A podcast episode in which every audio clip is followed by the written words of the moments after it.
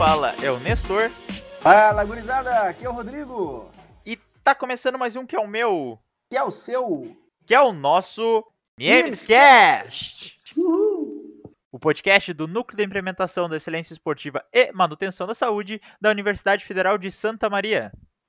Mais uma semana, mais um Niemescast para você que nos acompanha. Esse é o Semanário do Niemes. Hoje, dia 13 de novembro de 2020, uma sexta-feira 13, não é, Nestor? Para quem é supersticioso, então, é uma data conturbada. O pessoal acredita aí, quando vê um gato preto na rua, não faça mal ao animal, ele não tem nada a ver com isso. E... Ou tem, ou será que tem?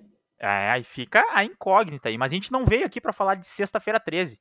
Então, se tu é supersticioso, como eu já falei, fica atento às, ao destino, às vibrações do destino, mas a gente veio falar hoje sobre o Dia Nacional do Inventor, que foi comemorado ontem, dia 12 de novembro. Isso mesmo, Nestor. E como é o Dia Nacional do Inventor, nada mais justo do que a gente trazer as invenções brasileiras que mudaram o mundo, né? Porque eu não sei se você já percebeu, Nestor, mas o brasileiro tem uma tal de uma síndrome de vira-lata braba, né, bicho? Então, o pessoal tende a achar que tudo que vem do Brasil é inferior, é uma porcaria. Inclusive, acham que a gente não contribuiu com nada para os avanços científicos, né? Que geraram esse mundo moderno que a gente vive hoje. Pois é, Rodrigo, isso falou é, é muito verdade, tanto é que as próprias universidades, a própria ciência no Brasil é desacreditada ainda nos dias de hoje, né? E ao longo do tempo, inclusive, os brasileiros têm inovado em vários elementos da sociedade, de meios de transporte, inovações na área da saúde, inovações nas áreas tecnológicas, só que muita gente não é valorizado, não é dada a devida valorização e aos nossos cientistas e pesquisadores e também pessoas que inventam as coisas e contribuem de forma geral para a sociedade que não são cientistas e nem pesquisadores. Isso mesmo. Então, para comemorar o Dia Nacional do Inventor, a gente trouxe para vocês aí que estão nos ouvindo alguns dos inventos mais notáveis que tiverem a participação conhecida, desconhecida e até controversa de brasileiros, né? E eu acho que nada mais emblemático para a gente começar então do que falar sobre o avião, né? Então, o inventor do avião, Alberto Santos Dumont, com 14 bis, famoso 14 bis. Famoso, adoro bis, inclusive. É, um bom chocolate. E dá, tem que pedir bis, né? Então Isso tem uma, uma grande treta aí, uma grande controvérsia e de quem realmente criou o avião entre o Santos Dumont e os irmãos Wright. Pô, esse assunto ele gera uma polêmica danada, né, entre o, o, pessoal dos Estados Unidos e nós brasileiros, né? Mas é sempre bom voltar a essa discussão, né? Já que em 1903 os irmãos Wright conseguiram alçar voo com Flyer One, né? Esse que foi considerado o primeiro objeto mais pesado que o ar a conseguir essa proeza. Só que tem um detalhe, um detalhe, Nestor. O grande detalhe pontual aqui é que eles precisaram de uma catapulta para poder impulsionar o, o, aparelho deles, né? Então aí é sacanagem, né? Com isso aí eu consigo até te fazer voar, Nestor. Aí vem aquela, aquela famosa frase, né? Assim até eu. Mas Santos Dumont não pensou dessa forma, então acabou que dois anos depois, em 1905, ele conseguiu fazer com que seu 14 bis levantasse voo por meios próprios, sem nenhum auxílio externo, então sem uso de catapultas, usando apenas um motor a combustão. E então ainda hoje tem uma grande discussão sobre quem realmente leva o título de criador da aviação, o pai da aviação, mas em suma, o Santos Dumont foi o primeiro a fazer um aparelho mais pesado do que o ar voar sem a interferência externa.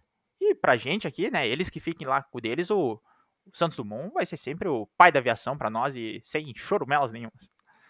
Isso mesmo. Outra invenção do próprio Santos Dumont, essa aí não tem ninguém que rebata, ninguém que fala que é mentira, é o relógio de pulso, né? Então ele foi criado porque ficava difícil ver as horas enquanto ele pilotava o avião.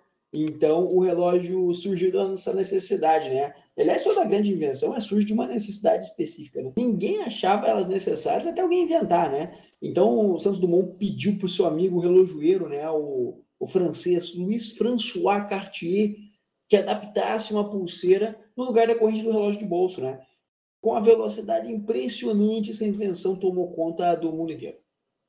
A velocidade foi impressionante, mas o, o, que eu me impressionei mesmo foi com o teu francês impecável, Rodrigo, na, na pronúncia aí do nome do, do amigo do Santos Dumont aí. Parabéns pelo, pelo francês.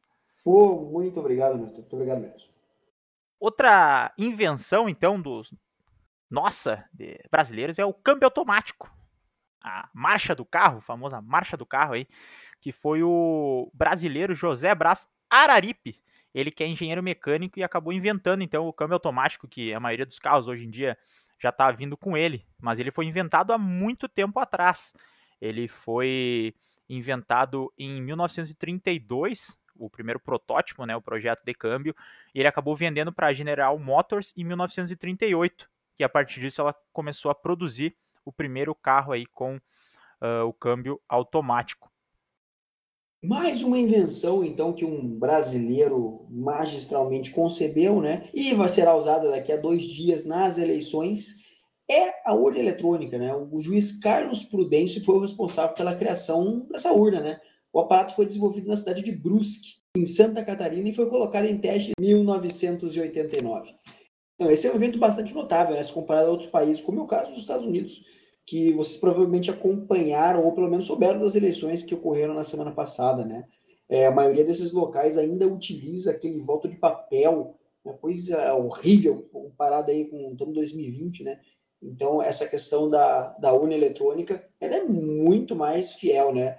Então, é, o pessoal lá do papel fica cinco dias para contabilizar os votos de todos os estados do país, enquanto aqui no Brasil, através da urna, os votos são computados em pouco tempo depois do término da eleição, coisa de algumas horas. Então, a gente termina de votar 5 da tarde e até o final da noite já se sabe quem venceu e quem perdeu.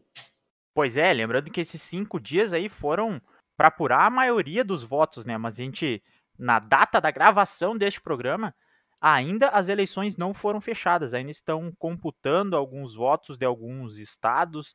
É cinco dias para computar a parte geral mesmo, mas ah, para bater o martelo ali que é isso, ainda leva mais tempo.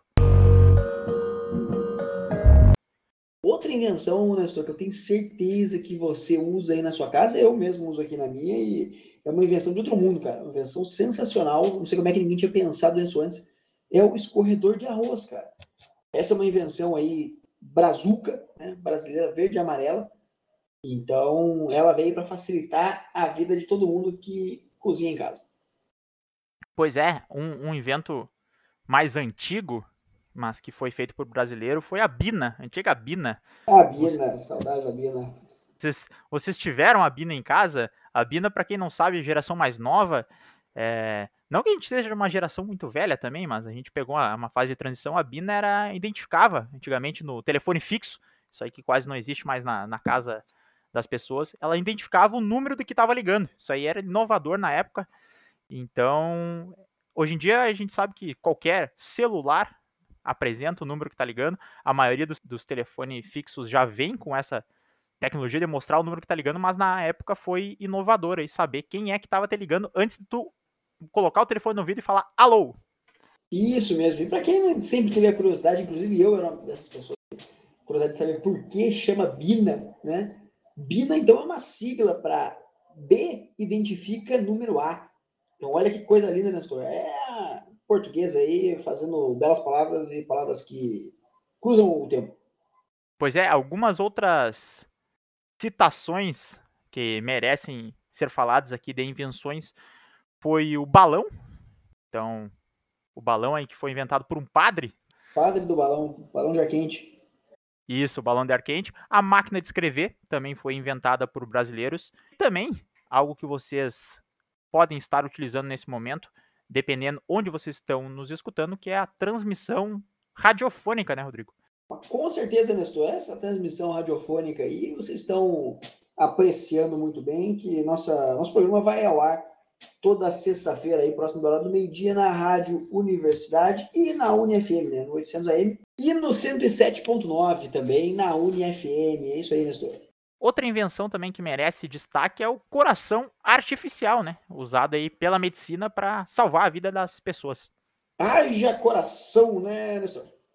Perfeitamente. Então a gente vai encerrando essa primeira parte do programa, essas menções honrosas aí, as invenções. Obviamente tem outras invenções feitas por brasileiro, a gente sabe que o brasileiro é um povo muito criativo, mas a gente destacou essas, até porque se a gente fosse ficar falando também, o programa ia ficar aí de duas horas e a gente não ia ter espaço. Então a gente vai encerrando essa primeira parte do programa e agora a gente vai para epígrafe do fim de semana aí com as palavras do Rodrigo. O que, que tu trouxe para nós hoje aí, Rodrigo? Epígrafe do fim de semana. Nestor, hoje uma frase mais uma vez temática, né? Eu adoro trazer frases temáticas aqui para o nosso programa. E hoje é uma frase de José Maria Essa de Queiroz. Ele que foi um dos escritores e diplomatas portugueses que são considerados mais importantes né, da história do mundo, né, Nestor? E a frase que eu trago para vocês aqui é reconstruir é sempre inventar. Então, muitas vezes a gente tem que pensar fora da caixa para poder entender situações e pegar aquilo que já existe reconstruir, tratar, transformar aquilo e sim inventar e fazer com que aquilo se torne uma, uma grande invenção de grande utilidade aí para o Brasil e para o mundo. Vai, Brasil! É isso, isso me lembrou a frase do Lavoisier.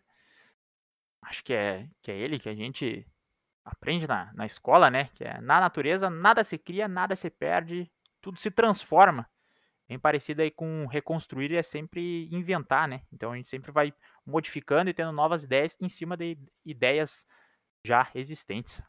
Parabéns, Rodrigo. Uma epígrafe realmente diferenciada. Como todas, Parabéns, aliás, né? Parabéns, Nestor. Você também trouxe uma epígrafe aqui, uma roupa aqui que também me emocionou muito. Então, depois dessas epígrafes emocionantes, a gente vai encerrando esse programa por aqui. Fiquem bem, não esqueçam de nos acompanhar nas nossas mídias sociais, arroba Niemes, FSM no Instagram e Niemes, Núcleo de Implementação da Ciência Esportiva e Manutenção da Saúde, no Facebook. Isso mesmo, siga meus bons e vamos lá, Nestor. Hidratem-se e sucesso. Não esqueça também de seguir o nosso podcast. Se tu está escutando isso no rádio, vai lá na sua plataforma de podcast favorita e nos segue. E se tu está escutando isso aqui e ainda não nos segue, nos siga também. Isso aí, vamos ajudar a espalhar essas belas notícias desse programa maravilhoso que está na sua 54 edição aí, a mundo afora. Perfeito. Então é isso, pessoal. Valeu. Um forte abraço. Até semana que vem. Eu fui. Valeu!